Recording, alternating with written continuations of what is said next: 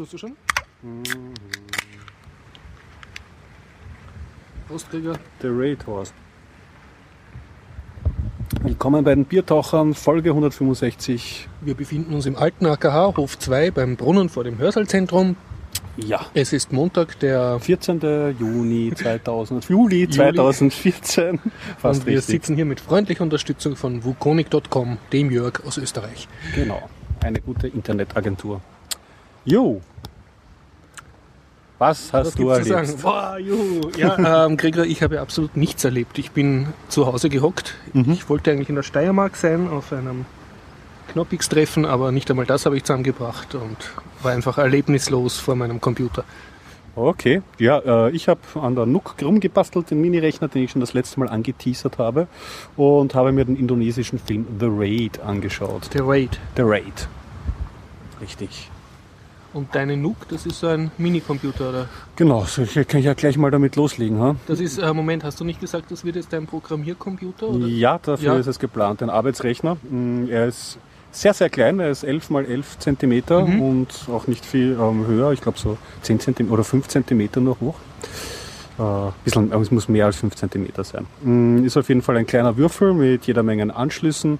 Also du hast drauf USB 3 äh, Ports, ich Mhm. glaube vier Stück, ein MIDI, Mini-HDMI-Ausgang, einen Mini-Display-Port. Also gut, gut bestückt.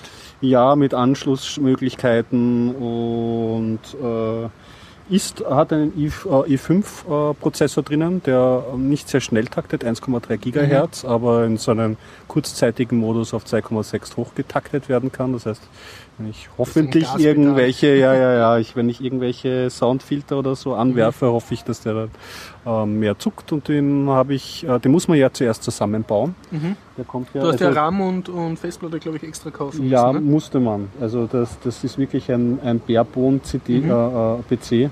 Das äh, lässt sich vielleicht daran schon allein bemerken, dass er auf den klingenden Name, Namen ähm, NUCKit D54250WYKH lautet. H, glaube ich, steht für Klingt einprägsam, ja.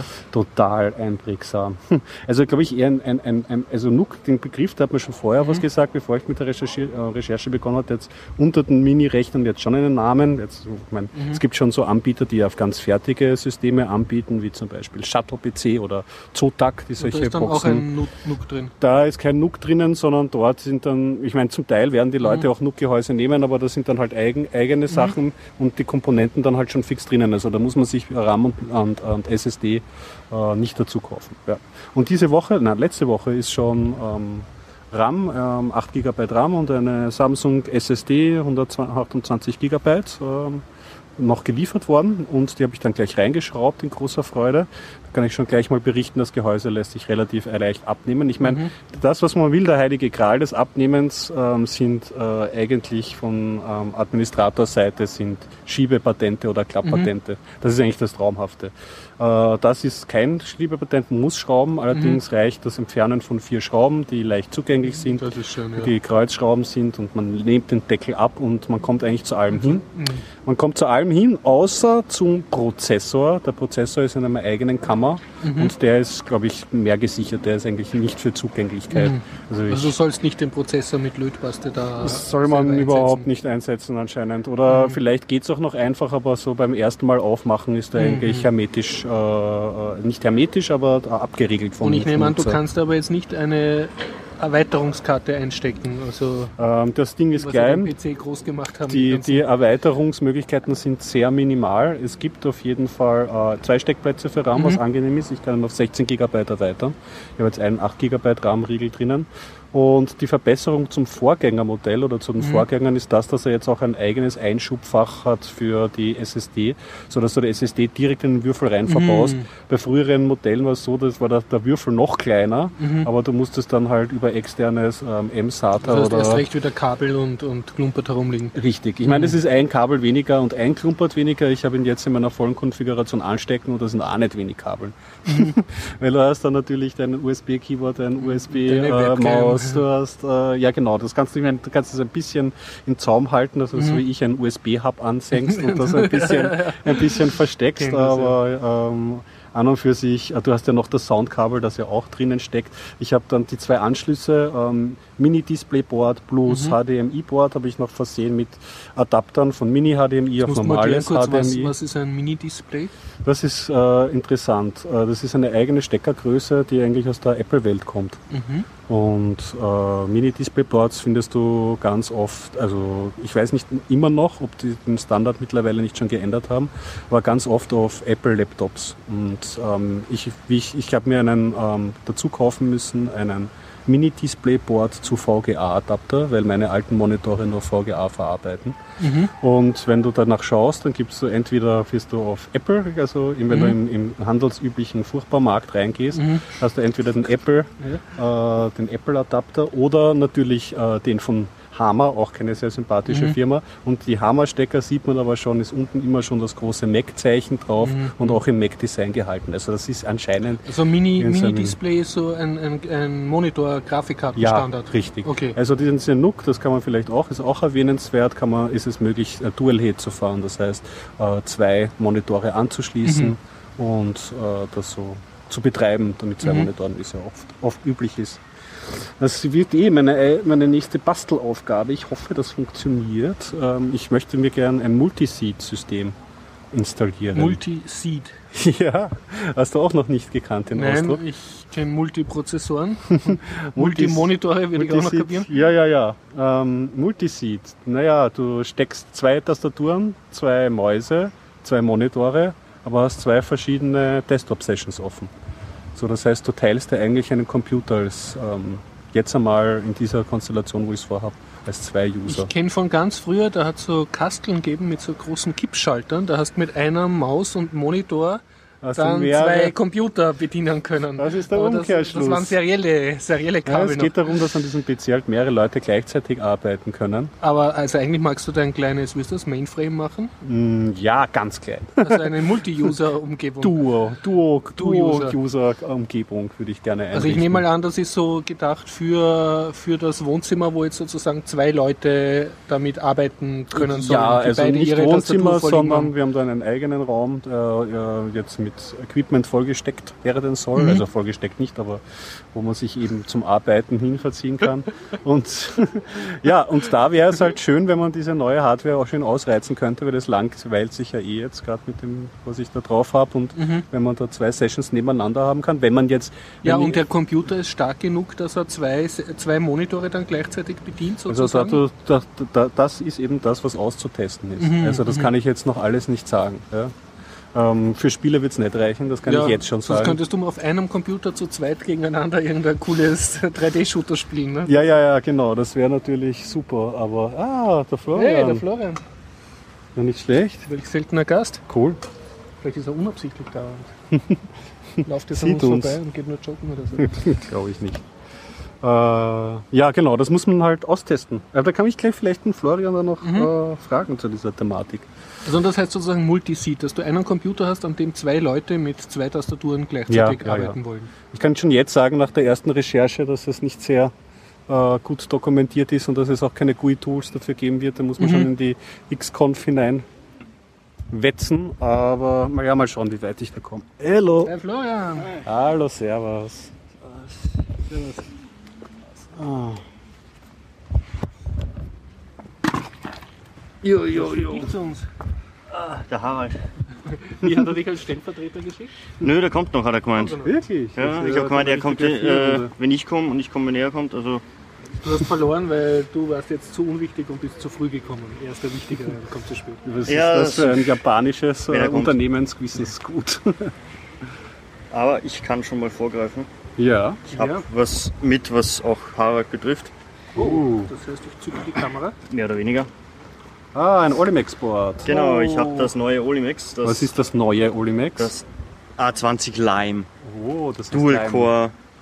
Es gibt das A10 Lime, das hat auch der Harald schon im Experimentieren gehabt. Hm, Den haben wir jetzt auch zu Hause. Aber ich weiß nicht, ob wir den Leimentischen oder den normalen haben. Den Micro gibt es noch, glaube ich. Micro ist das. Das ist das große. Wenn es so ähnlich ausschaut, also das Es schaut so ähnlich aus wie ist das hier. stärker als ein Raspberry, habe ich das richtig verstanden? Ja, und es hat weniger Designfehler drin. Das heißt, es sollte auch stabiler laufen. Das heißt, es ist nicht alles mit USB verbunden über einen USB-Bus, wo Also es hat echte USB. Es hat echte USB, ein echtes Netzwerk, Endlich echte SATA. Ja, USB. genau, Festplatte anschauen. Und, Und es fließt ein bisschen mehr Strom oder nicht normal? Mm, Das braucht, ange ich weiß nicht, wie viel es Ja. braucht, es kommt ungefähr dasselbe. Das braucht angeblich laut Angaben 30% weniger als die Single-Core-Version.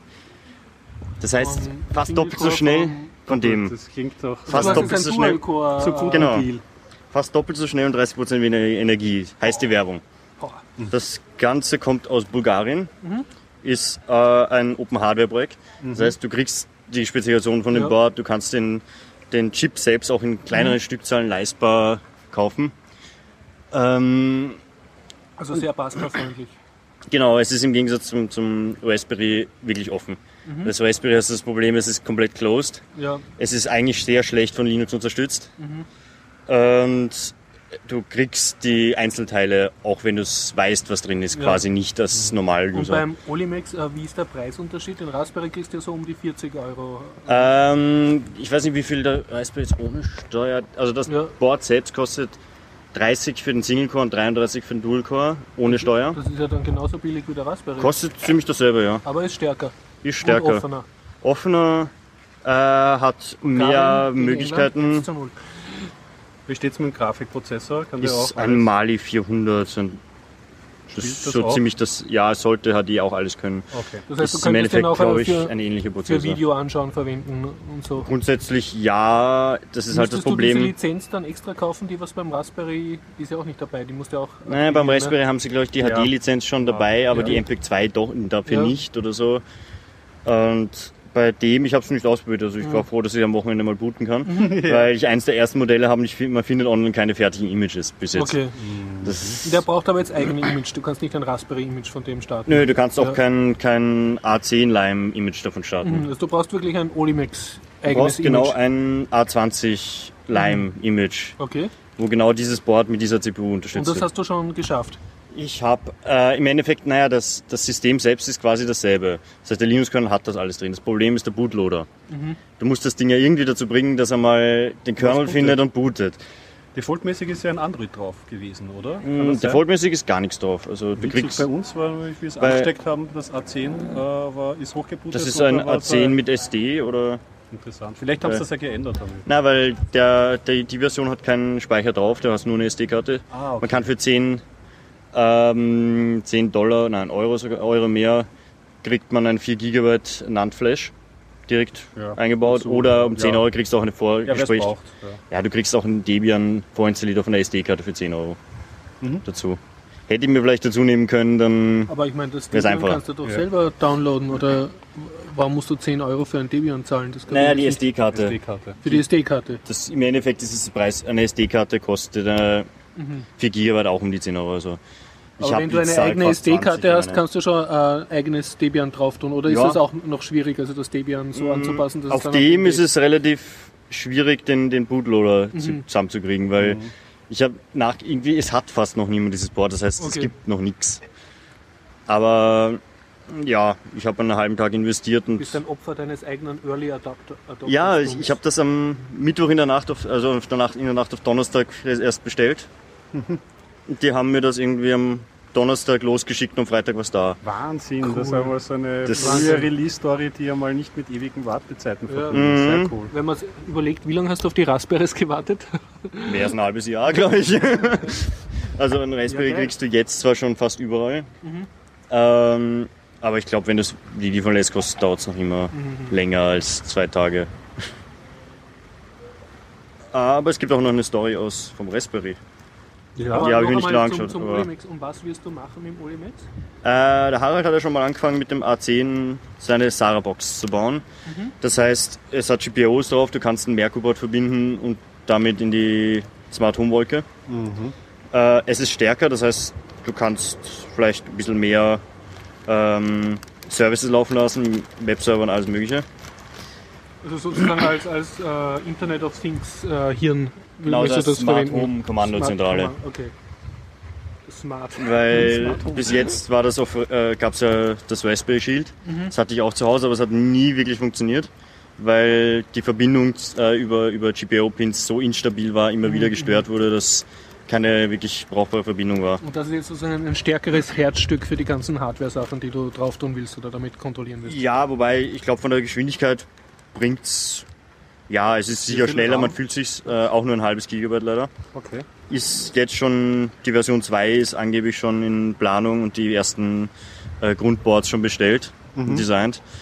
Die soll dann ein Gigabyte haben und äh, Gigabit Ethernet dazu. I- Gigabit Ethernet. Weil das hat auch nur 100, aber echte Das ist- 100 im Gegensatz zum Raspberry, wo es auch wieder USB man immer, ist. wenn die, wenn die Boards teurer werden, wenn USB 3-Boards und Gigabit Ethernet-Controller drauf sind. Dann Ja, USB 3 hat glaube ich das nächste wahrscheinlich auch noch nicht. Ja, ja, eh, aber das Aber ist, es weil hat wenn man bei der Recherche sieht man, ja, eh. Florian, hast du damals in das Brüssel mit den Aus Herstellern geredet? Die haben ja einen Stand gehabt auf der FOSDEM in, ja, Brüssel. ähm, nein, das habe ich jetzt erst ähm, in, im, im Olimex-Chat, im IRC von einem gehört, dass er mit denen geredet hat. Das war ein Däne, äh, der im Debian irgendwie involviert ist und Debian-Zeug macht. Hat mit dem mal geredet und hat gemeint, er hat aber jetzt seit längerem keine Zeit gehabt. Aber es kommt wieder Ich kann nur was. einflechten, dass die auf der FOSDEM in Brüssel einen sehr netten Stand gehabt haben und da haben sie auch Kindern so kleine Bastelsets äh, hergeschenkt und so. War da der, also ja, es gibt ja die, die Sensoren und alles, die ganze Ökosystem für Olimex noch, Ja, wo du Sensoren anschließen aber und Sie haben kannst. so gesagt, sie sind aus Bulgarien und so. Was sie nicht gehabt haben, waren wirklich ein, ein Marketingmensch, der viel geredet hat, weil sie haben alle so leicht autistisch an ihren Dingern herumgelötelt und wenn man dann gefragt hat, kann, Ja. äh, was ist das? Ja, nehmen Sie, nehmen Sie. Ich habe im Endeffekt auch mit denen vorher jetzt nichts gehört, außer der, Harald hat es ihm, Ja. empfohlen gekriegt, das Board selbst. Und jetzt habe ich noch mit dem, mit dem Größen geredet. Äh, der hat gemeint, er entwickelt auch mit den Sachen von den Sensoren, den Olimex-Sensoren.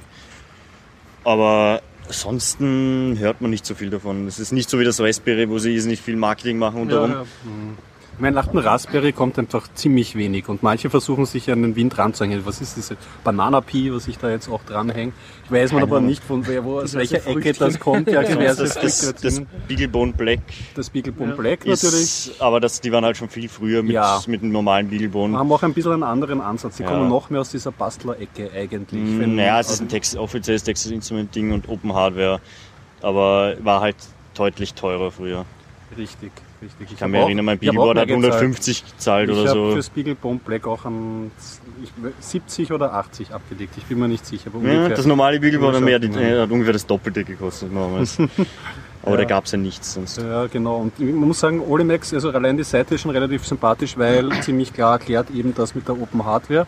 Ein ziemlich gutes Wiki, wo man viel nachschauen kann Mhm. und einen direkten Webshop, der, der irgendwie das Gefühl du bist Und in aufgehoben. Europa. Ne? Ja, Weil ist das, was ich mir noch überlegt habe, nämlich, also was unser eine Hörer ja da ähm, uns nicht empfohlen, aber der das ähm, gekauft hat und uns äh, gesagt hat, was er damit macht, dieses QB-Board. Und das QB-Board, das muss man sich dann irgendwelche Quellen dann wieder anschauen und so. Ja, das, das ist auch ein äh, Allwinner-Chip. Das ist im Okay. Endeffekt ein ähnlicher äh, oder derselbe Chip wie im Olimex-Board.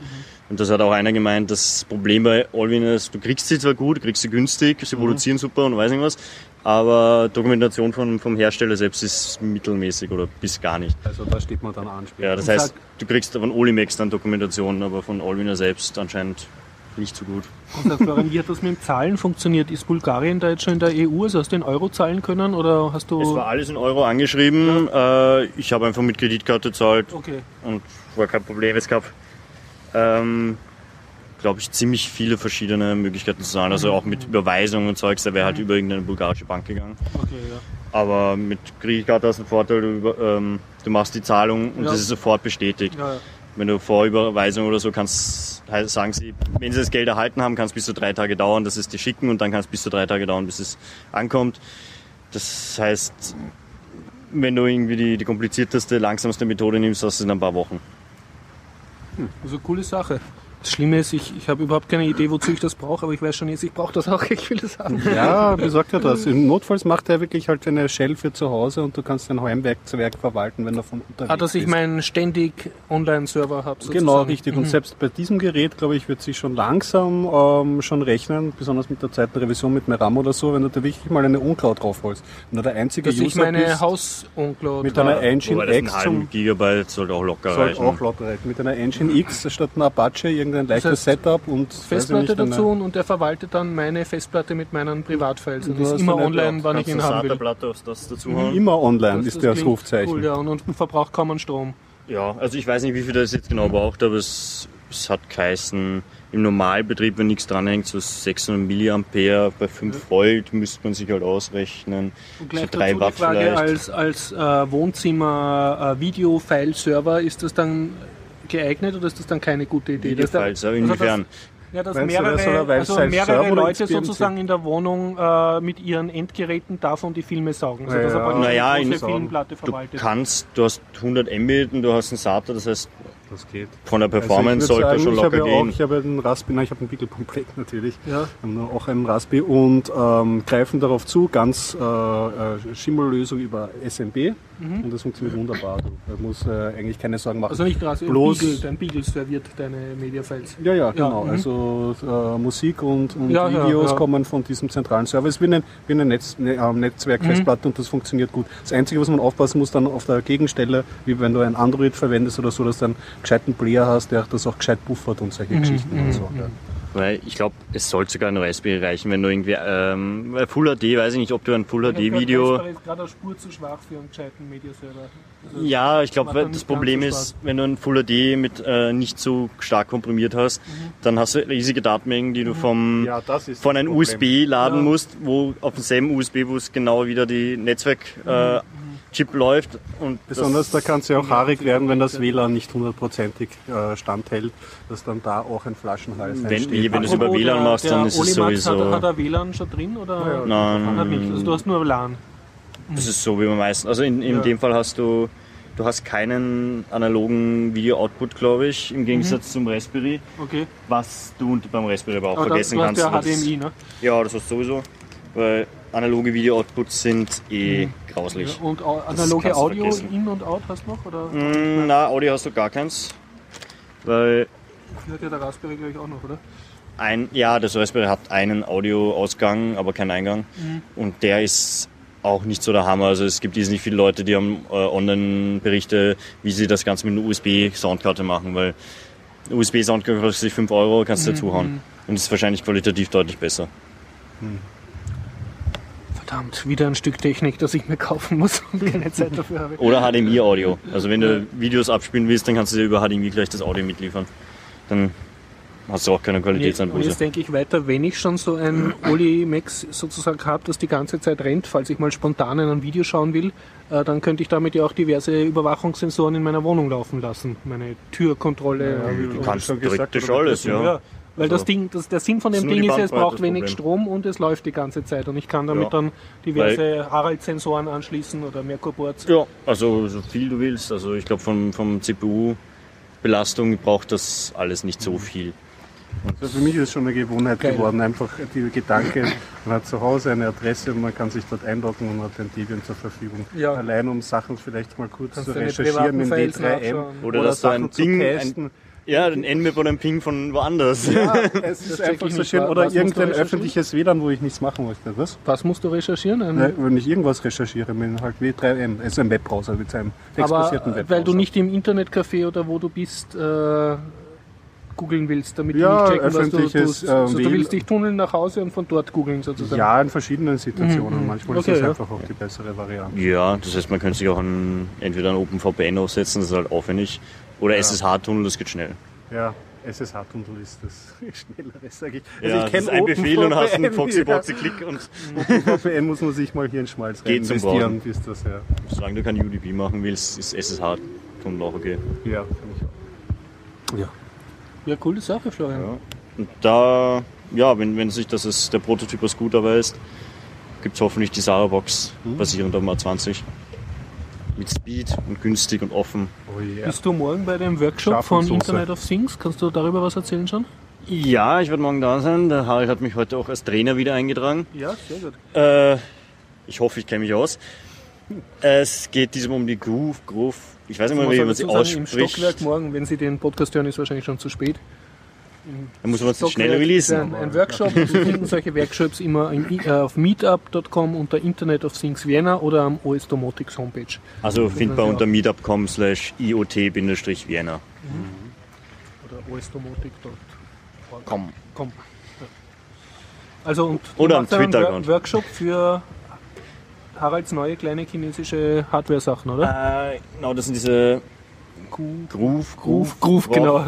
Nee, man schreibt es knapp anders als, ich glaube, ohne E am Schluss und Doppel-O. Schaut aus wie, wie eine Schachtel kleiner toter Käfer. Also Ja, wir werden es verlinken. Sensoren. genau, ja. Ich bin jetzt schon gespannt nach der Beschreibung. Das Ganze ist von, anscheinend, was, ich, was der Harald erzählt hat, von einem äh, chinesischen Firma oder ja, irgendein Also eine chinesische kleine Hardwarefirma hat einen neuen Ja. firmeninternen Standard sozusagen rausgebracht, wie ihre diversen kleinen Fühlerchen, die du dir kaufen kannst. Ja, im Endeffekt, das ganze System ist auch offen. Das heißt, du Ah, hast die okay. ganze Open Hardware. Es gibt, glaube ich, schon einen zweiten, der das Ganze herstellt. Das andere ist, man, das Problem ist, du kriegst die Stecker zum Verbinden, schauen aus wie diese normalen Jumper Mini Zweier Dings, wo du früher Floppy Disk Dinger angeschlossen Oder hast die oder analoge ja. Soundkarte. ja oder irgendwelche Computerkabeldinger. Nur sie sind leicht anders gebaut. Das heißt, das Plastik ist ein bisschen anders, also es passt nicht rein.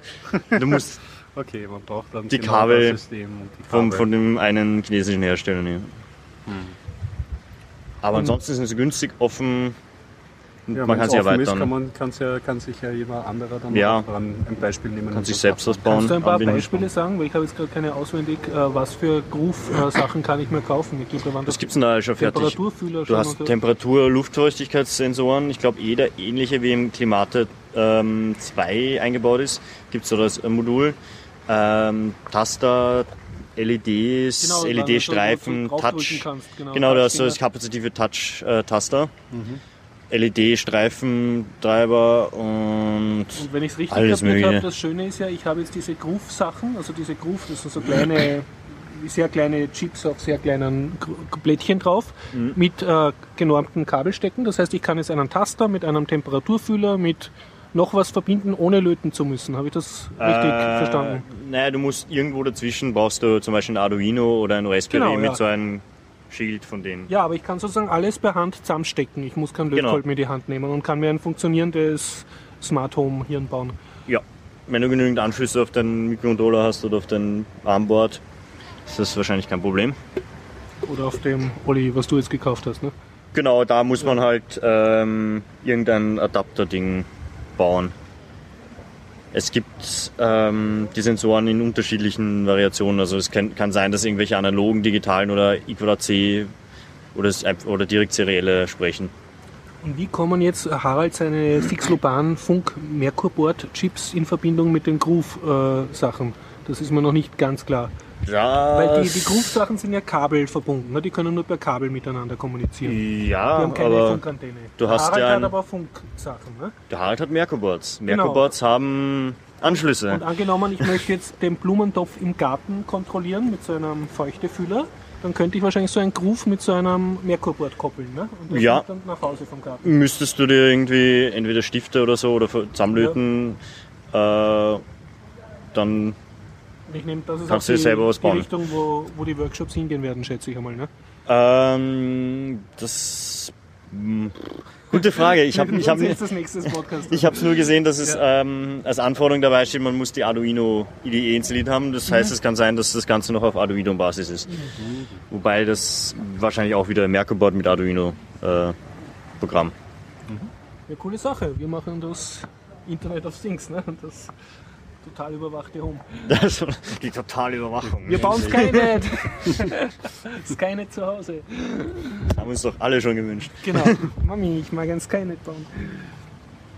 Ja, Ja, apropos Skynet, äh, ich kann noch die, die, die Nook-Story fertig Bitte, erzählen. Entschuldigung, da habe hab ich noch was. Nein, nein, nein, das kann man noch nach. Ich habe mir eine, so eine Intel Nook gekauft, so einen Mini-PC.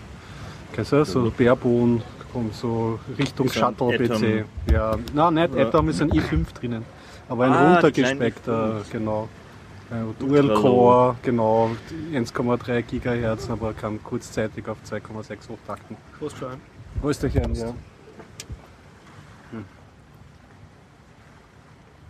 Ja, wie ich, wie ich vorher schon erzählt habe, kommt ohne RAM und ohne SSD, habe ich mir 128 GB SD und 8 GB RAM reingekauft und habe das die letzten zwei Tage jetzt einmal einfach verkabelt und mir angeschaut, was das Ding kann. Wie viel kostet das im Äh, ohne Grundpreis? allem kostet es 309 Euro. Oh. Ja, da geht jetzt schon was ordentlich Ja. dahin, ja.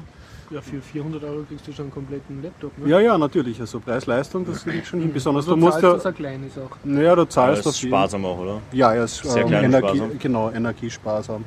Mhm. Und äh, ja, das ist zwei, zu zwei, das habe ich schon erzählt, zwei Grafikausgänge, ein Mini-DisplayPort und Mini-HDMI. Also Kann der auch wirklich Dual. Dual Current Dual. Ähm, Das heißt, er hat wirklich einen dann. ja. Ich hoffe, ich sage da nichts Falsches, aber ich habe das recherchiert und fix angenommen, aber ich habe es noch nicht getestet. Ja. Ist das die, die neueste ähm, äh, i5-Generation? Die vierte Generation, glaube ich, schreiben Welche ist das? Ist das? Die vierte, fünfte, die Ja, oder die vorige? Es ist auf zumindest nicht Fall so einer alt. der aktuelleren, ja. Es ist ein aktuelleres Look auch irgendwie. Also. Das heißt, es wird dann eine Standard äh, Intel Onboard-Grafik eingebaut sein. Es ist eine Die- Intel, ich kann es dir nämlich sogar sofort sagen, weil ich das so schlauerweise in mein Pocket reingetan habe. Das Pocket ja immer so schnell auftut. Es ist in der Grafik eine total No-Name Intel, Intel HD 5000 und äh, so.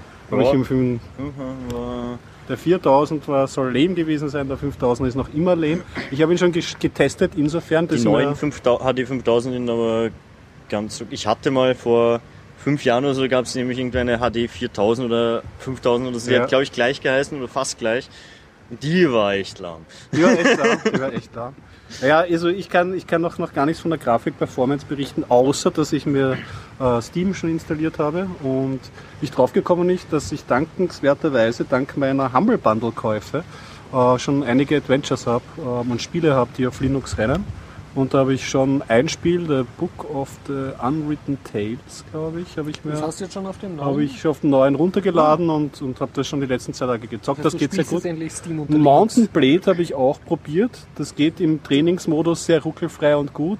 Aber wenn ich dann im Massenmodus bin, da beginnt es dann furchtbar arg zu ruckeln. Also das sind so die zwei Gerichte. Ich kann mir nicht vorstellen, ich habe mir aber auch deswegen einen äh, als Entwicklungsrechner gekauft und nicht als Ja, ich glaube, Spieler- die Games werden damit Na, nicht wirklich na. was werden. Aber du hast äh, doch sehr Eigene Selbstbeschränkung durch Hardware. nicht ganz gut sein werden oder wie, wie war denn da dein Installationserlebnis? Also Steam selber, ähm, dem ist so die Distro und das ganze Distro-mäßige eh egal. Der hat, kommt irgendwie so mit Mhm. eigenem Installer daher, der ging problemlos. Aber so Und- 3D-Karten oder hast du irgendwelche Hardware? Ah, also in Sachen Hardware kann ich vielleicht sagen. Ich habe mir drauf aufgesetzt in Xubuntu, obwohl ich eigentlich nicht wollte. Ich wollte ja Ubuntu aus dem Weg gehen. Ich habe zuerst Crunchbank Linux probiert, ähm, eine ist Debian, Debian-basiertes Gesteamlite, also ein, ein schlankeres Debian mit sehr, sehr schönen An- ähm, Artwork und außerdem einer Raute und einem Rufzeichen im Namen. Das macht schon mal automatisch, automatisch sympathisch. Also der hat das einfach sehr, sehr schön hingetrimmt, auch gleich so schön von, ist ein Open Box Desktop, glaube ich, den er da drauf hat und das gleich so alles so eher in dunklen Farben gehalten mit dem Gakrelm, so Systemanzeiger und so ein bisschen? Bisschen eye-candy, äh, aber die, ja, die Debian-Distro hat anscheinend noch nicht den Treiber für die Netzwerkkarte. Und dasselbe Problem hatte ich auch, wie ich mir versucht habe, Elementary OS runterzuladen, eine Ubuntu-basierte Distribution, die sehr viel auf User-Interface-Design Wert legen und so und ein tolles Mission-Statement haben. Mac-Klon. Ja, es ist ziemlich ein Mac-Klon, ja, stimmt. Also ich muss sagen, Klingt das, sind deine schöner Computer das Video- Ansätze gescheitert an. Naja, das, das Video, ja genau, ähm, das Video übrigens auf der, äh, auf der Elementary OS Seite nicht anschauen, das ist die ärgste Abschreckung. Schaut nämlich echt aus wie ein Apple-Klon. Ja, und warum dann genau Video. Ja, es leicht ist. Ich habe mir noch Also überlegt, wolltest ein kleines Ubuntu. Ja, ich also hatte bei wolltest Ubuntus Lubuntu- Lubuntu, Ubuntu aber. Lubuntu fand ich immer schon noch so ein bisschen zu rudimentär Ja. und Xubuntu, wo ist der, immerhin der XFCE-Desktop, da dachte ich mir, ist vielleicht ein guter Kompromiss Mhm. zwischen Desktop-Erfahrung und eigentlich lasse ich die Apps machen und möchte möglichst wenig Betriebssystem, plus halt mit Ubuntu den Vorteil der Ja. neuesten Pakete. Ja, und, Und, was äh, ist deine Erfahrung jetzt mit Xubuntu? Das ist ja auch schon lange nicht mehr installiert. Ich habe das XFCE immer wieder mal gehabt mit dieser, wow, was Ja, haben die als Maus, Maskottchen Maus, als äh, das leuchtet und bootet auch verdammt schnell und so. Äh, XFCE an sich, es ist irgendwie schon seit Jahren gefühlterweise, sie haben einen langen Entwickl äh, langsamen Entwicklungsrhythmus, alle zwei Jahre bringen sie einen neuen Release raus und es ist ein bisschen umständlich, kann man sagen. Man muss sagen, es ist, es tut, es macht, es ist stabil, es ist wahnsinnig flott. Ihr ähm, File Manager beis- beispielsweise der Thuna, den finde ich um einiges besser als den Nautilus, weil das jetzt auch keine Riesenunterschiede sind, aber da haben sie schon was reingesteckt. Und der Suna hat ja Standard äh, Zwei-Panel-Ansicht, ne? dass der linke so ein rechtes Fenster hat. Standardmäßig nicht, aber ich glaube, man kann es dazuschalten. Oder kannst du- oder oder ist das kannst schon da schnell drin? zwei in dem aufmachen. nächsten, ja, das genau. wird wieder rausgeben. Ja, das haben sie wieder rausgegeben. Ohne ganz zwei nebeneinander. Die lieben das raushauen aus. so bei Gnome. Ja. Ja, ich bin nachher erst draufgekommen, dass sie mal drin war. Nicht umsonst haben sie sich schon Schelte dafür geholt vom, vom alten Linus. Aber ich hätte es nie vermisst. Ja, naja, ich jetzt auch, bin auch nicht der Two-Pain-User. Und bei XFCE merkt man halt an manchen Stellen, zum Beispiel wenn man ähm, jetzt einen Starter hinzufügt oder wenn man einen, ein, ein Element auf der Taskleiste verschieben möchte, dann ist das nicht einfach so mittlerer Mausklick oder rechter linker du's Mausklick, so, bist, sondern sondern Re Rechtsklick, rüber, so, ich möchte es bewegen, ich sage ja, bitte bewegen, dann bewege ich es rüber und lasse es los. Es ist immer so gefühltermaßen ein Klick zu viel und eine Option zu viel. Das heißt also von einer so wirklich berauschenden Desktop-Erfahrung, dass ich jetzt sage, so wow, ähm, kann man nicht reden, aber es ist vollkommen ausreichend und es tut, es macht, es ist schnell und ich möchte sowieso, ich werde ja meistens in den, hoffe ich ja in den Entwicklungswerkzeugen abhängen und dort eine eigene Logik vorfinden. Ja. Terminal. Richtig, es ist eigentlich nicht mehr als ein Fußkring-Terminal. Ja. Äh, So viel zu den Erfahrungen. Audio funktioniert. Wie gesagt, ja, der Netzwerkkartentreiber, das war das Einzige. Und das hätte ich sicherlich auch mit, ähm, noch irgendwie hingebracht, aber es war mir dann irgendwie. Also wenn ein Netzwerk nicht funktioniert, ist es irgendwie unlustig. Wenn der WLAN-Treiber nicht funktioniert. Intel eigener Netzwerkchip oder muss es sein, irgendwas? ist das alles Import, glaube ich. Also ich habe nachgeschaut, das ist ein Intel-Haus-eigener Chip. Also ich weiß Intel nicht. geht ja in die Richtung irgendwie alles auf diesen, auch auf den Mini-ETX, ähm, wo ich mir mein Mini-ETX gekauft habe für so einen Storage-Desktop-Rechner, war das Problem, eigentlich wäre cool gewesen, wenn man irgendwie einen ähm, SATA-Multiplexer hätte. Das heißt, dass man einen SATA-Anschluss, einen Multiplexer anschließt und mehrere SATA-Devices auf einen. Und die teilen sich halt dann die 6 Gigabit auf und werden halt nicht ganz so schnell, aber das ist in der Festplatte eh nicht. Ja. Das Problem ist, es gibt diese Boards äh, nur noch mit einem Chip und das ist Intel. Und Intel ist der einzige Chip, der das, glaube ich, nicht unterstützt. ja. ja. Die Intel-Leute. Ja, so viel zur NUC. Also zurzeit tut's, macht's. Ah ja, genau, vielleicht Geräuschkulisse. Man hört ihn auf jeden Fall schon. Es ist schon ein Also er summt ein bisschen. Er summt ein bisschen, also jetzt, Lüfter. jetzt gefühlterweise natürlich, das kann man nicht so er psychologisch Sachen. Ja, dann Lüfter, ja. Der, der ist nicht so, dass er sich automatisch ausschaltet, wenn du wenig brauchst. Oh ja, er wird lauter, wenn ich viel brauche. Aber, Aber er, Aber er wird nie ganz aus. er wird nie ganz aus, nein. Aber du willst damit arbeiten, du willst jetzt nicht im Wohnzimmer davor meditieren Nein, nein, das wird keine, keine Box. Allerdings muss man schon sagen, also es gibt die auch in anderen Varianten mit älteren i3-Prozessoren und so. Da, wird's dann, da gibt es auch Luft, lüfterlose Varianten. Und äh, natürlich, es ist an und für sich schon auch für so Kassen und für so Monitore und Media Player geplant. Es, hat, es kommt auch mit, das finde ich ganz schick, so ein Montage-Rack mit vier Schrauben, also da kannst du ihn hinten anschrauben. Ähm, es gelo- er ist nicht laut, er, aber er surrt leise und wenn er sich stark anschreit, dann dreht er schon mal hoch. Also das Geräuschkulisse kann man nicht wegwerfen. Stört dich das dann bei deinen Sound-Abmisch-Sachen? oder Überhaupt nicht. Ich hoffe, meine Musik wird lauter als dieses Rauschen. Sonst brauchst du Kopfhörer. also ganz leise Musik speziell. Nein, nein, aber jetzt. Oder Kopfhörer. Also ich will sagen, Ein Raum, der so leise ist, dass das wirklich ins Nein. Gewicht fällt. Im Gegenteil, unser, unsere Räume sind schrecklich, es ist ein Altbau, es ist ewig hoch und das Das ist halt. Und, Okay, das heißt Ja, wirklich solche man sollte dann. Sennheiser oder so. Man oder sollte das haben, allerdings bei der Qualität von Musik, wo ich gerade stehe, zu machen, re- reichen auch PC-Speaker, es gehört dann zur Sound. Ja, äh, aus dem irgendwann bräuchte ich dann wahrscheinlich dazu, wieder eine extra Soundkarte extern für das Ding. ja, ja, ja, ja, ja, ja, aber da ich noch ich versuche auf den Ansatz zu stehen, so egal was, so Mindeststandard mal und loslegen, bevor man nicht loslegt, braucht man mal das Equip äh, Profi-Equipment-Zeug nicht, hoffentlich, ja. Ja, so viel zur NUC. Ich kann über Mount and Blade Ja, Mountain Blade, das, wo meine Grafikkarte gescheitert hat. Und zwar böses, böses Steam.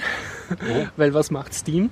Äh, Steam äh, Fügt ihr das automatisch hinzu, oder? Ja, ganz genau. Äh, Steam sagt so, du darfst dir jetzt äh, drei Tage lang, äh, dieses Wochenende äh, darfst du jetzt Mount and Blade spielen.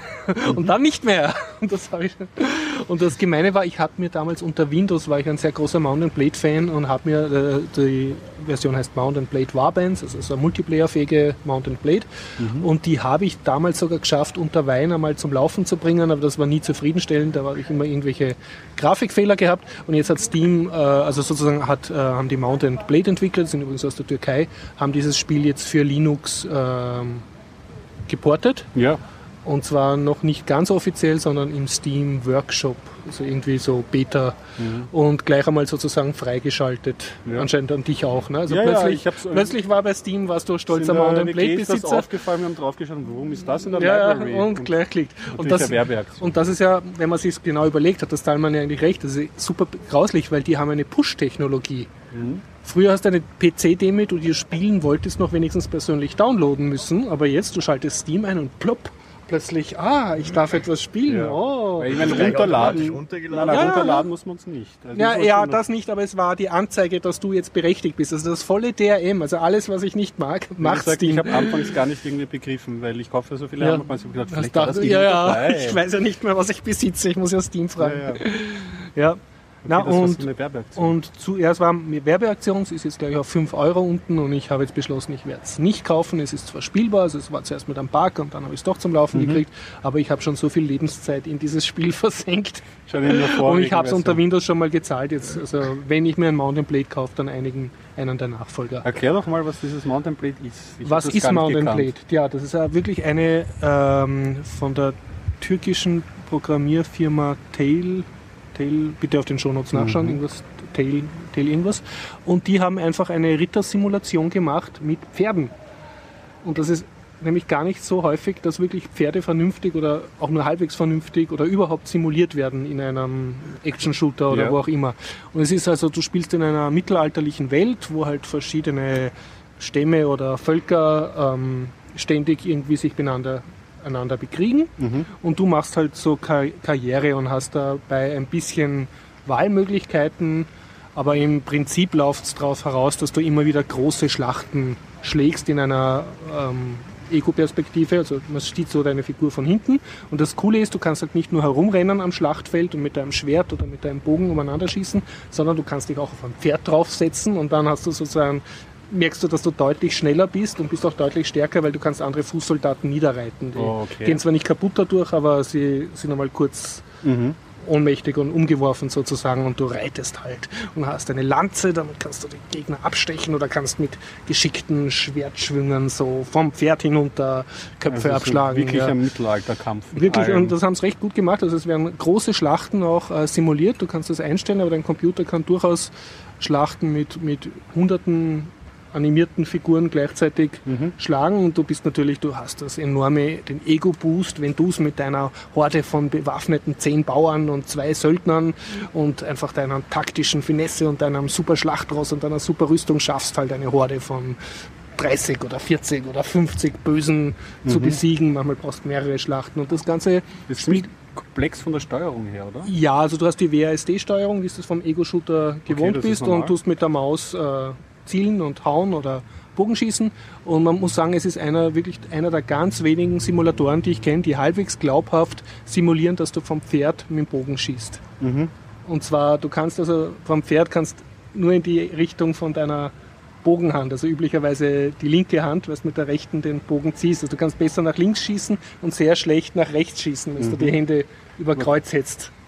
Und auch mit einer Lanze, äh, die, die, also wenn du schnell genug reitest, senkt sich die Lanze und die ist dann halt rechts vom Pferdekopf. Okay. Und dann musst du sozusagen mit dem ganzen Pferd steuern, dass die Lanze richtig reintrifft und ja, und also diverse Block-Moves, also wenn du mit einem Schwert kämpfst und Schild und du, also das Ziel vom Spiel ist, du schlägst halt diese Schlachten, schaust, dass du überlebst und ähm, rüstest halt langsam eine Armee auf, die immer größer wird und die verlierst auch ziemlich schnell wieder und versuchst dann bei einer der verschiedenen Fraktionen dich hochzudienen, also vom Söldner zum Vasall von irgendeinem König Ah, da und dann kriegst du irgendwann eine. Burg und dann hast du eine eigene Burg und dann kannst du sogar einen, einen Thronfolger protegieren und dann den jetzigen König stürzen und kannst Also mehrere Burgen. so Rollenspielelement. Es ist ein bisschen Rollenspiel und du hast also, also relativ anonyme äh, Follower, die du halt raufleveln kannst, die dann mehr Sold verlangen und du hast auch gewisse Helden und die, kann, die können dann gewisse rollenspielmäßige Attribute ähm, machen. Also einer kann zum Beispiel besser belagern oder plündern oder deine Party heilen.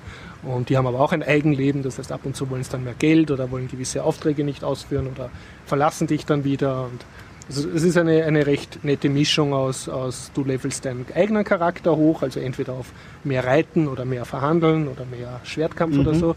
Und du levelst deine, deine Lieblingshelden hoch und musst aber auch schauen, dass die bei Laune sind und bist dann sehr traurig, wenn dich einer verlässt und dann freust dich ur, wenn du dann in irgendeiner Taverne wieder findest. Mhm. Und du hast halt diverse Feldschlachten und vor allem Belagerungen zu, in, drei, in einer 3D Schlacht zu kämpfen. Du kannst übrigens handeln auch. Also wenn du es schaffst, eine Karawane durch ein umkämpftes Gebiet zu geleiten, kannst du auch so wie bei Elite sehr viel ah, Profit handeln. machen, aber für mehr Transportkapazität, bist wieder langsamer und brauchst wieder mehr Schutz und der Schutz kostet wieder mehr. Also du kannst auf verschiedene Wege zu Ruhm und Reichtum kommen. Mhm. Aber es ist ein, ein offenes Spiel, also niemand zwingt dich irgendwas Spezielles zu tun. Du ja. kannst auch einfach herumreiten und dich ständig gefangen nehmen lassen von irgendwelchen. Okay, so offene Spiele, hat das, hat das ein Ende? Kann man so irgendwie so König Nein, werden? Es, ähm, ja, da, da gibt es in den, in den Foren vom Spiel gibt's diverse, ähm, diverse Threads darüber, aber du kannst meines Wissens nach also viele Spieler versuchen das einfach die Weltherrschaft in dem Spiel zu erringen, indem sie jede Fraktion übernehmen und alle Widersacher niedermachen.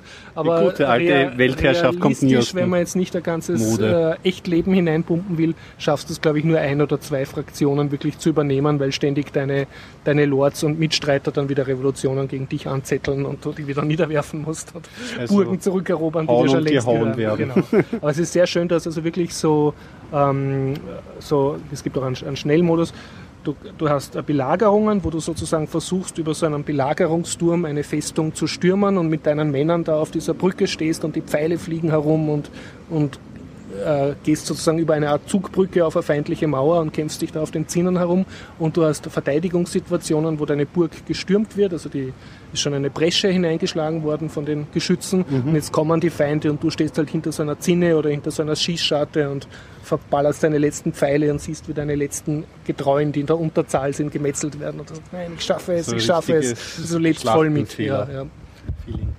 So sozusagen ein Mittelalter-Haut drauf Film zum selber nachspielen. Blatt zum Spielen. Und ja, wie gesagt, also macht sehr, man kann sehr viel Lebenszeit hinein versenken, aber ähm, ja, und es Hat gibt eben auch einen Multiplayer. Ich habe das schon hinter mir. ist wirklich freigelaufen, das Ganze. Ja, ja, also mein Computer war schnell genug. Da kann ich schon mal sagen. Es, es war, war okay. Du, brauch, du solltest aber schon eine 3D-Grafik haben. Ja, ja, ich nehme auch an, das ist was bei dir langsam. Wahrscheinlich, ganz sicher sogar. Jo, so viel zur Mountain Blade. Mhm. Apropos, ja, was soll ich da bringen? Der Rent, du hast schon urlang nicht mehr gerentet. Über, ja, das, das müssen sich so viele Sachen jetzt aufgestaut haben. Hm. Ja, ich könnte über Hardwarehersteller renten. Also. das kann man immer. Ja, damit. Allgemein, also, also jetzt nicht Computer-Hardware. Aber mhm. ähm, vielleicht, wenn wir schon bei Computerspielen, kann ich einmal anfangen. Äh, ich habe mir ein neues Adventure gekauft, oh. weil ich eigentlich nur ein paar Euro für einen Schraubenzieher ausgeben musste bei Amazon und deswegen habe ich das Adventure dazu genommen, dass ich über die 20 Euro komme. Also was, das was bringt es, über 20 Euro zu kommen? Dass man keine Versandkosten zahlt bei ah, Amazon. Okay. Und äh, deswegen bin ich jetzt im Besitz von Grey Matter. Grey Matter? Hat okay. 10 Euro gekostet, mhm. ist ein Adventure von, ich glaube, die ist eigentlich Schriftstellerin, okay. die die Story so schreibt und äh, ich weiß nicht, ob sie macht, glaube ich, auch sogar wirklich Bücher. Wow. Ich bin mir so also sicher, aber die Story ist ziemlich gut. Adventure. Mm, ja, also es ist von der Story ziemlich durchdacht. Also es ist nicht so wie die meisten billigen Adventures, ja, wo du immer dasselbe machst, immer durchgehst. Und Finde roten Schlüssel für blaues Schloss. So ungefähr, wo dann irgendwelche Sachen kombinieren musst, die keinen Sinn machen. Ja, gibt's oft. Mhm. Und äh, das war also eins der wenigen mhm. Adventures, wo du wirklich äh, eine Story dahinter hast, die gut ist. Ähm, das ist wichtig. Das was ist mir auch wichtig bei Adventure-Spielen. Und es noch immer nicht zu schwer ist, eigentlich da durchzukommen. Gut. Ähm, die Steuerung war echt gut. Du hast wirklich verschiedene. Also das Ganze spielt in, in, in der Nähe von Oxford, mhm. teilweise in Oxford und Umgebung. Äh, ist ähm, Im Grunde, man spielt eine, gute Frage, was die eigentlich ist, so eine Magierin. Oh, Magierin. Also, ein, also eine Showkünstlerin, keine echte Magierin. Also mhm. es ist immer so das Spiel mit übernatürlichen und, äh, und Bühnentricks. Okay. So immer so am Rande, wo man immer nur wo man nie genau weiß, ist das jetzt irgendwie wirklich so übersinnliche Magie oder weiß nicht was. Und die, die Hauptdarstellerin ist immer weil sie Bühnenmagerin ist, wie sie immer rausfinden, wie diese ganzen Tricks, die die ganze Zeit auch vorkommen in, in Oxford, Nice. ausgeführt werden oder wer das ist und äh, ob das einer von dieser Magier-Gilde ist, der sich da beweisen will. Und es ist im Endeffekt. Na okay, da würde ich spoilern, oder? genau. Und das Weiß ich Ding bei läuft Adventures unter immer Linux. das ja. Na, Also, das ist so ein Windows-Ding. Windows-Spiele. Ja, es war schon schwer genug, ein Spiel zu kriegen, wo dass du nicht, ähm, wo du nicht immer online sein musst oder wo du irgendwie nur eine Anzahl von Aktivierungen hast. Das heißt, und du hast wirklich eine Box gekriegt, eine physikalische, ich habe wirklich so eine DVD-Box gekriegt. mit einem, mit einem, wie heißt das, äh, Code, den du eintippen musst, damit Nein, also, also. Serial Keys gibt es schon lange nicht mehr, glaube ich. Ja, Also Keys, ich- ich, weiß gar nicht mehr, wie das heißt. Ich hab- habe Tausende davon. Ich habe jetzt erst wieder alte Spiele installiert, dann immer abtippen und dann Add-on installieren, abtippen, warten, neue CD, nächste CD, nächste CD. Ja, Grund, warum es nicht funktioniert. Ja. ja. Und ähm, weil ich habe mir vorher, glaube ich, so fünf andere Spiele auf Amazon angeschaut, die, die interessant gewesen wären, so sagen wie so Sherlock Holmes Adventure und so. Da gibt's ja auch, da gab es letztens erst, glaube ich, ein Sherlock Holmes Bundle irgendwie, das ich mir aber nicht gekauft habe. Die habe ich dann irgendwie nicht gekauft, nachdem da eine von den Bewertungen gemeint hat, ja, das ist schön, man kann das Ding kaufen, äh, du musst aber, glaube ich, entweder immer on, bei einem musstest du immer online sein dann. Äh, mm. Nee. Beim anderen hast du genau drei Aktivierungen oder fünf Aktivierungen, dann kannst du es nicht mehr verwenden. Und ich auch, na, Betriebssystem nicht upgraden. Ja, ja. ja. Schade, gerade bei Sherlock Holmes wird so viel Schindluder getrieben, leider. Bekommt ja so wahnsinnig viel Zeug raus. Man weiß dann nie, was gut ist. Dabei wäre Sherlock Holmes ein herrliches Thema für Ja, das bringt die Leute immer zum Raubkopieren. Und hast, du schon, und hast du schon richtig reingespielt in das Adventure? Ich habe es oder? durchgespielt. Ah. Also ich habe das irgendwie innerhalb von zwei empfehlen. Tagen gleich durchgespielt. Ja, also für die, also es kostet nur noch 10 Euro inzwischen. Das ist voll das Geld wert. Ähm, ja, also Wiederspielwert gibt's halt nicht. Das sind wie Aber bei den Adventures. Halt. Du hast eine mehr oder weniger lineare Sache. Du musst irgendwie alles anschauen. Das war das einzige Negative, was mir aufgefallen ist, dass du wirklich teilweise alles irgendwie bestimmte, du musst bestimmte Sachen anschauen, egal ob du das, End, also das, das Ziel auch so erreichst. Ja. Du musst alles, alle Hinweise gefunden haben und auch wenn du am Ende dann irgendwie einen Hinweis vom Anfang anschaust, dann kommst du erst weiter. Was Das dann ist halt so sehr seltsam ausschaut dann.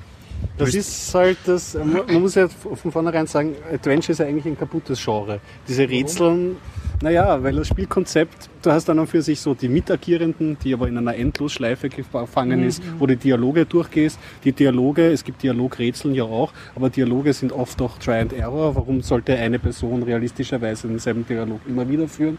Und bei Rätseln, die können schon gut gemacht sein und so.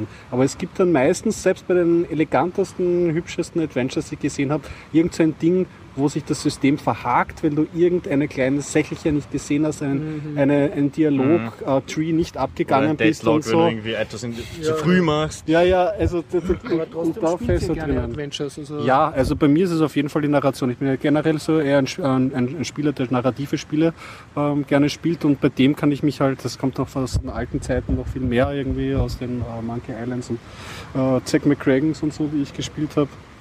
Dass da einfach, da kann man so schön eintauchen und die Dialoge und, und wie es geschrieben ist, ist halt sehr wichtig. Und da gibt es auch noch viel aufzuholen. Also wenn Grey Matter gut geschrieben ist und von einer Autorin ist, dann klingt das vielversprechend, weil das, was ich ja meistens bekrittel, es gibt auch gut schöne Comic-Adventures und so, wo einfach die Dialoge und so Krütze sind. Ja, und selbst äh, die, war jetzt Grafik bei deinem Steam-Spiel dabei? Also, Entschuldigung, bei deinem, äh, bei deinem Adventure.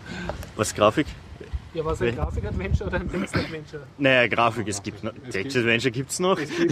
es wird schon noch aktiv geschrieben. Ja. Allerdings, allerdings, ja, Nein, ist nein, das eine ich meine, war die. Grafik, hat die Schauwerte gehabt oder war da war eine 3D-Landschaft, in der du herumgehst? Ja, es ist ein 3D-Ding. Ähm, es ist halt für die meisten Adventure jetzt nicht extrem aufwendig, was aber gut ist, weil es gibt häufig ähm, Adventure, die dann so viel auf 3D-Steuerung haben, wo du rumgehst und so.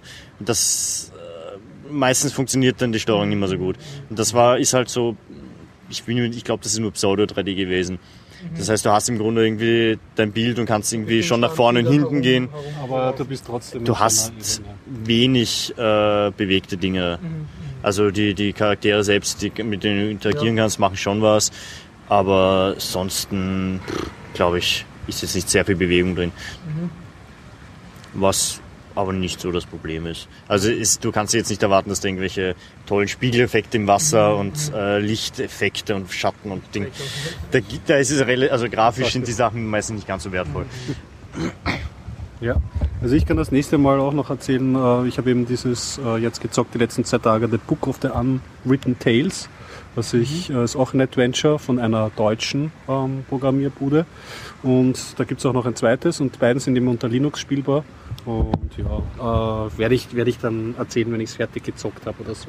Ich kann ja schon mal als Teaser angeben, so der Handlungsspielraum ist, ähm, du spielst in einer Fantasy-Welt und es ist eine ziemliche Parodie auf World of Warcraft und Rollenspiele.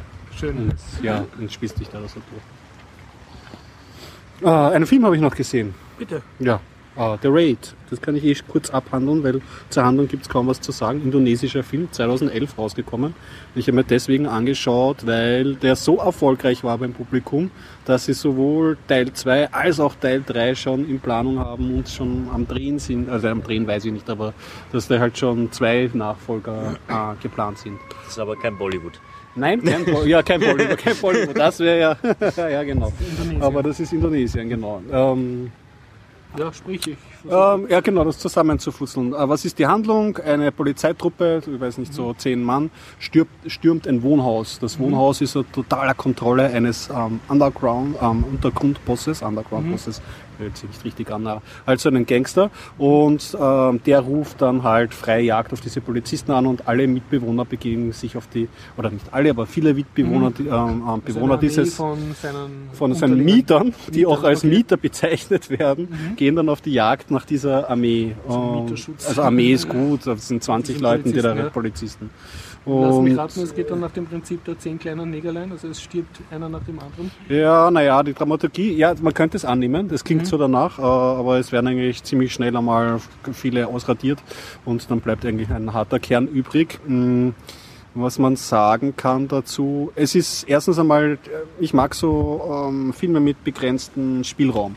Und ein Haus, äh, es ist eigentlich nicht Häuserkampf, Mhm. Okay. Mhm. sondern ein Hauskampf und jede Wohnung eigentlich eine eigene Welt. Und sie brechen durch Wände von in, in, runter ins Stockwerk und dann krabbeln sie wieder dort und verstecken sich in einer Wohnung und so. Und das ist natürlich, äh, wenn man so, sie haben es als reinen Actionfilm aus, ausgelegt, also die Handlung ist wirklich minimal, die sie da bringen. Es gibt gerade noch mal so, ein Polizist äh, hat einen Bruder, der auch in diesem Haus lebt. Das ist so mal das bisschen an Handlung, was es gibt. Ansonsten gibt es nur so bös reinschauende Schurken, die halt mit verschiedenen asiatischen ähm, ähm, Kampfsportarten irgendwie ähm, auf die Polizisten losgehen und es wird auch ordentlich geballert.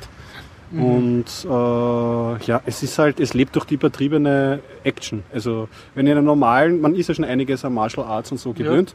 Und wenn man in einem normalen Martial Arts ein, ein Typ irgendwie äh, zehn, äh, zehnmal hinhaut, haut er da gefühlterweise 60 Mal hin in doppelter Geschwindigkeit. Also es ist komplett überdreht das Ganze. und sie stehen auch mehrmals auf. Also wenn da einer rumliegt, dann kann man nicht davon ausgehen, dass er nicht wieder aufsteht. In der nächsten Szene ist er da irgendwo und klöppelt weiter auf den Polizisten Und, ein. und das Ganze hat dich dann so ein bisschen an ein Videospiel erinnert? Oder so ein Level, wo du zum Mm, Ja, es, Level kommst? oder? na, es hat mich an einen anderen Film erinnert, witzigerweise, den ich ganz gern mochte. Nämlich es gibt eine, es gibt ja zwei, eine schreckliche Verfilmung von Judge Dredd, die ich allerdings noch nicht gesehen habe. Eigentlich sollte ich eigentlich nicht schrecklich dazu sagen, den Sylvester Stallone. Und einen neueren Dredd, der nennt sich Dredd 3D. Und der hat auch davon gehandelt, dass der Dredd in ein Haus geht und dort sich hochkämpfen muss. Und an diesen Film hat es mich stark erinnert.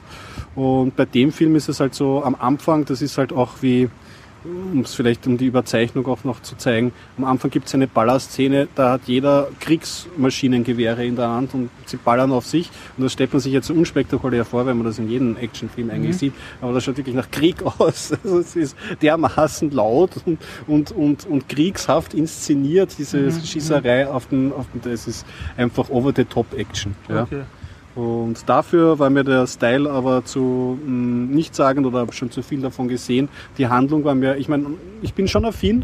Also so Asien hat mich gerade so am Anfang, wie ich so asiatische Filme geschaut habe, gepackt. So ein bisschen anderer Mindset dahinter und eine andere Coolness an bösen Gangstern und so bei, bei Actionfilmen. Bei dem hat sich das abgenutzt und ich habe es mir nachher ähm, gedacht, ja, ich habe es gesehen, es hat mich, zwar- ich habe mich unterhalten, es war knacke, laute, harte Action und auch teilweise so Menschen mit, mit einem Hammer an den Schädel eingehaut und so, ja, okay, das ist nicht jedermanns Sache, aber gehört zu einem harten Actionfilm dazu. aber im Grunde bleibt nichts übrig. Also mir zu wenig. Und hat es Dialoge gegeben oder Äh, ja, durchaus. Es ist wieder halt. reden schon miteinander? Ja, naja, es gibt halt so Dialoge wie Gangsterboss schimpft mit Unter, Unterhandlanger, dass er diesen Typen nicht gefangen hat. Oder es gibt dann noch so leichte Plots, dass einer von einem älteren Polizisten weiß man nicht, ob er nicht früher mal äh, korrupt war oder so. Und eben wie gesagt, es gibt diesen einen Polizisten, der einen Bruder hat und der Bruder im Haus wohnt, das heißt so eine Gegenspieler Ja, ja. oder Dinggeschichte gibt's schon, aber es ist egal. Ich sage jetzt mal, das, was ich jetzt an Handlung erzählt habe, das kann man auch aus dem Gedächtnis streichen. Ist vollkommen belanglos. Ja, ich fand ihn nicht so toll. Vielleicht zu viel von dem Zeug gesehen. Vielleicht gefällt es einem voll gut, wenn man frisch in das Thema einsteigt. Jo. Ich kann berichten, dass es ein E-Book äh, Humble Bundle gegeben hat, was ich mir Wieder gekauft habe. Ja. Ich habe aber noch kein einziges Buch davon durchgelesen. Das sind aber, wie viel sind da dabei? Ordentlich, ja. Also sie äh, geben dir eigentlich so ein Staffelpreismodell. Also du kannst zahlen, so viel du willst, aber dann kriegst du nur so und so viel Bücher und wenn du mindestens Über so viel zahlst, da. kriegst du gleich noch ein paar Bücher dazu. Wie bei den. Humble Bundles selbst. Ja, ja. Und was mir aber sehr gefällt und was auch im Stallman-Vortrag war, ist, äh, dass du, äh, du kannst dir einstellen, ob das Geld an die Charity geht oder Mhm. wie viel Prozent an Humble Bundle geht oder die Aut- Autoren. Und du kannst wirklich dein Geld direkt zu den Autoren senden. Du kannst sagen, okay, ich zahle da jetzt 10 Euro dafür, kriege davon, was weiß ich, 32 E-Books, aber das äh, Geld soll direkt an die Autoren gehen. Und anscheinend ist das in der Verlagsbranche ja extrem selten, dass wirklich die Autoren auch einen Großteil oder 100 Prozent von dem Geld kriegen. Mhm, ja, ja, natürlich. Und deshalb gefällt mir das auch per E-Book, äh, also sozusagen äh, für E-Books Geld auszugeben, Ja. weil ich das so weiß, das kommt direkt an die Autoren und nicht an einen ja, also Mittelsmann. in dieser Form ähm, das auszugeben. Und genau. was mir noch mehr gefallen hat, ähm, ich habe mit Bitcoins zahlen können, was aber Ui. inzwischen Standard ist bei Humble Bundles Wirklich war das ja. habe ich gleich mitbekommen. Sehr gut. Ich habe meine die Bitcoins wieder unters Volk gebracht. Und eine andere Sache, wo ich noch Bitcoins rausgeschmissen habe, war ein recht lustiges Kickstarter-Projekt. Und zwar nicht der Kartoffelsalat, Ah, der Kartoffelsalat. sondern äh, Wichtigen Dinge. Dinge im Leben, sondern es waren zwei sympathische russische Wissenschaftler, die gesagt haben, sie bauen jetzt den Wycliffe Tower von Tesla nach. Also Tesla hat so einen großen Turm gebaut, äh, noch vor dem Ersten Weltkrieg, mit dem er drahtlos Energie übertragen wollte über große Distanzen. Und einen Turm hat er gebaut, aber der, sein Finanzier hat dann nicht mehr den zweiten Turm gebaut und der Turm ist dann im Ersten Weltkrieg verfallen. Okay. Und die haben jetzt angeblich das Tesla-Museum in Belgrad wissenschaftlich bearbeitet, haben gesagt, da hat sich noch niemand die Mühe gemacht, wirklich. Ist jetzt in Mode, oder? ja, Tesla ist äh, ganz groß viel und, cooler als der. und sie wollen da jetzt auch so einen Turm bauen und bla. Und dann habe ich mir gedacht, okay, hier habt ihr ein paar Mikro-Bitcoins-Jungs. Das, das hat mir einfach gefallen, Mhm. wie enthusiastisch sie da rangegangen sind. Sehr gut. Und das wird ein Ausstellungsstück oder wird das dann auch getestet? Nein, nein, sie machen, also sie bauen den Die Turm. Sie haben so ein, ein Mehrstufensystem, also sie haben recht gutes Marketing gemacht auf Ja. Kickstarter. Sie haben so ein Mehrstufensystem, sie haben auch, glaube ich, irgendwelche russischen Finanziers schon, die ihnen diverse Vorstudien finanziert haben. Und jetzt sammeln sie halt Geld, um halt die Tower zu machen, um an den Towern dann noch mehr Beweise zu machen, wie diese Tesla-Theorien über drahtlose Energieübertragung funktionieren. Okay, gesagt, also sie es haben- wird dann auch Ja, wirklich nicht es- nur aus Schauzwecken. Genau. Das heißt, sie nehmen, sie nehmen wirklich das, was Tesla entwickelt hat, nicht Ja. die drahtlosen Stromübertragungsdinge, die es jetzt aktuell erforscht werden. Nein, also sie, sie, sie haben zumindest Oh. behauptet, äh, sie, sie orientieren sich an Tesla und die Patente sind ja also lesbar von ihm und das gibt's und sie haben da halt recht viel geforscht in den Archiven. Okay, das heißt, vielleicht ja, okay, sie können es ja dann noch äh, erweitern, wenn irgendwas davon nicht so funktionieren sollte. Genau. Also sie haben gesagt, sie bauen nicht den Originalturm nach, weil das wäre zu teuer, der war auch aus Holz zum Teil, sondern sie nehmen schon moder und- sie nehmen modernere Materialien und, und bauen ihn auch billiger und so, aber und auch nicht ganz so hoch, weil das nur für einen Test äh, reicht, aber es ist halt, sie bauen halt Türme jetzt, um zu schauen, ob das funktioniert. Cool. Na bitte. Könnte man irgendwie einen, einen äh, Adventure Park rundherum bauen. Tesla! Und ich muss gestehen, ich habe Electrifying. physikalisch Shocking. habe ich null Ahnung, aber ich habe viel äh, Red Alert gespielt, äh, Command and Conquer Red Alert. Red Alert. Okay, Das war so ein, das? so ein Echtzeitstrategiespiel, eins von denen. Und da, schon. und da gab es Tesla-Spulen. Also da hast du so, so Türme aufbauen und die haben dann Panzer gebrutzelt. Und ich habe gedacht, Ja. ja. Tesla Panzer und Tesla, Genau, ja. Also Fußeinheiten. Als, Ja. als, Computer weiß, als Computerspieler weiß man einfach, dass Tesla Ja. cool ist. Ja, ja, das ist in letzter Zeit, das wird ja auch gesammelt fürs Tesla Museum jetzt Ja, ja. laufen und so. Das war, wer war sein Gegenspieler? Der Bell? Nein, nicht der Bell, der Äh, der Edison, Edison natürlich, genau. Der Edison wird jetzt immer Mit so dargestellt Gleichstrom. in der neuen, genau, also als der der- Geschäftsmann Ja, ja, der, ja. und der Tesla als der Underdog, Ja, ja. der so Ding ist. Und die Tesla Coils, die hat man ja auch eine Zeit lang oft gesehen in, äh, in YouTube habe ich sie oft entdeckt. Die halt immer so Tesla Coils Plays, Imperial March, Tesla Coils Plays, halt immer so Melodien mit diesem Tesla Ach so, okay. gespielt. Das war eine, keine Ahnung, eine Zeit lang bin ich da überschwemmt. Ja. Ansonsten kann ich erzählen, dass ich nächste Woche auf der Europython bin, mich schon sehr Ui. freue, in Berlin und werde dann berichten. Also ich werde wahrscheinlich nicht den, beim nächsten Podcast dabei sein. Da ist jemand gestopft. Ui. Meinst du's? ist das auch teuer. Ja, aber Das kann man schon mal investieren. Wir sollen Sven treffen vielleicht. ich nehme, an- also ich habe mir ganz viel vorgenommen, Ja. wenn ich alles treffen werde, aber Ja, wie es so ist, üblicherweise bin ich dann müde und, und hänge nur faul herum. Alles klar. Jo. Und ich kann, also ihr wisst es wahrscheinlich als Vielreisende, aber für mich war das neu. Es gibt ja so Flugseiten, wo man einen Flug sucht. Viele und keine guten meistens. Genau. Und dann habe ich dann natürlich eingebe, also ich habe beschlossen, okay, ich fahre jetzt nicht Schlafwagen, ich äh, Liegewagen, ich fahre jetzt, ich fliege jetzt, ich leiste mir das jetzt, bla bla und gebe halt ein Wien, Berlin und Retour und billigster Preis sagt dann die Air Berlin Seite sagt, ja, der kostet knapp 200 Euro und irgendeine Billigseite sagt, der kostet 160 Euro. Ist aber auch der Air Berlin Flug. Und da denkt man, nein, jetzt probierst auf der Billigseite zu buchen und was passiert? Also da klickst dich dann halt durch, wollen Sie das wirklich, wollen Sie keine Versicherung, wie wollen Sie zahlen, ja? Und dann, äh, aber wirklich erst nachdem du schon deine Kreditkartennummer und alles eingegeben hast und vor dem ultimativen letzten Klick sagt er dann 160 Euro plus zweimal 10 Euro Bearbeitungsgebühr plus 13 ja, ja. Euro äh, Servicepauschale und du bist dann auf dem Preis, den du bei der Air Berlin Seite direkt gehabt hast. Also, Was diese auch, Portale sind zum Teil sehr was auch nervt. Es gibt ja einige Portale, die da suchst du, kriegst dann irgendwie an dem Tag, oh super billig, gehst drauf, Dinge anzeigen, dann sagt er, ja, da hat sich was geändert, wumm, 100 Euro teurer. Ja. Die haben teilweise noch Daten, manchmal zeigen sie Daten von vor ein paar Tagen an, weil Ich sie es nicht glaub, aktualisieren. Ich glaub, äh, sie machen das schon geschickt, weil, weil sie lassen dir die Anzeige, die billiger ist, damit du hinklickst. Also sie Ja. tun nicht aus Versehen einen teureren Preis anzeigen. das glaube ich nicht. schon irgendwie gefinkelt. Ne? Jo. Ich habe noch einen Ja, Kulturbeitrag. rein. Kulturbeitrag. Ich habe äh, vor, ich glaube, ich habe irgendwann einmal Luther erwähnt. Das ist auch Ja, eine von ja. diesen BBC-Serien. Ähm, Ja, Luther, okay, ja. Ich habe jetzt die nächste aktuelle BBC-Serie. Und Okay. zwar sprich. The, the Serientrocken. Musketeers. Äh, Mus Musketeers. Aha. Das geht im Grunde um die Musketiere, so wie man sie kennt, mit D'Artagnan und Ding, ja. Und, und, und Degen und, Mm, und Paris mit, mit König und Kardinal und ja. weiß nicht was. Schöne Intrigen.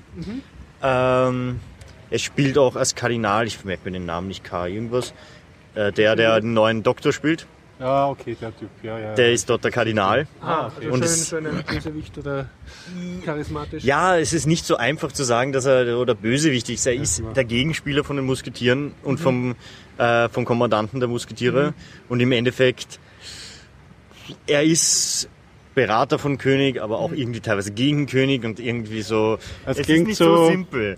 Eine klassische, so moderne Serie, wo es nicht mehr so äh, Ja, also, und gut genau. Ja, und sieht man so Frauen in seltsamen Gewändern und so Kurier der Kaiserin mäßig so Degen und, und Pulverdampfgefechte oder Du hast in jeder Folge genügend äh, Pulver, Pulverdampf, wenn sie mit Ja, den Pistolen ja. herumschießen und Degenkämpfe machen und sich prügeln und alles mögliche. Also du, das heißt, du hast die ganzen Intrigen und so ähnlich wie bei Lufa, nur mehr Action noch dabei und halt in einer anderen Zeit. das macht schön was zum Schauen. Genau, und es ist halt, es sind so wieder Gegenspieler und irgendwie, es kommt natürlich so eine, eine, eine Bösewichtfrau natürlich auch noch vor, so wie immer. Das ist ja so auch Tradition schon. normal. Die, wobei, wobei man der auch nicht so ganz sicher ist, was sie eigentlich will. Die ist auch für den Kardinal, aber irgendwie, man weiß es nicht, ob vielleicht doch nicht immer. Manchmal ist sie auch, da, da baut sie gerade was auf. Game of Thrones mäßige Sexszenen gibt es oder ist das Ganze familienfreundlich sozusagen? Nur Tod Äh, und kein Sex? Ich habe Game of Thrones nie gesehen, das ist Ah, okay, Das ist zuerst. ein schwieriger Vergleich. So wenig, Und- wenig nackte. Und ein Nektarhaut ist da eigentlich kaum, eigentlich gar nicht. Ist nicht so. Und wie kommt das rüber, wenn Engländer Franzosen spielen? Kommt das sehr französisch rüber oder? Ähm, also es ist nicht so absichtlich so pseudo-französisch reingedrückt. Oh la la!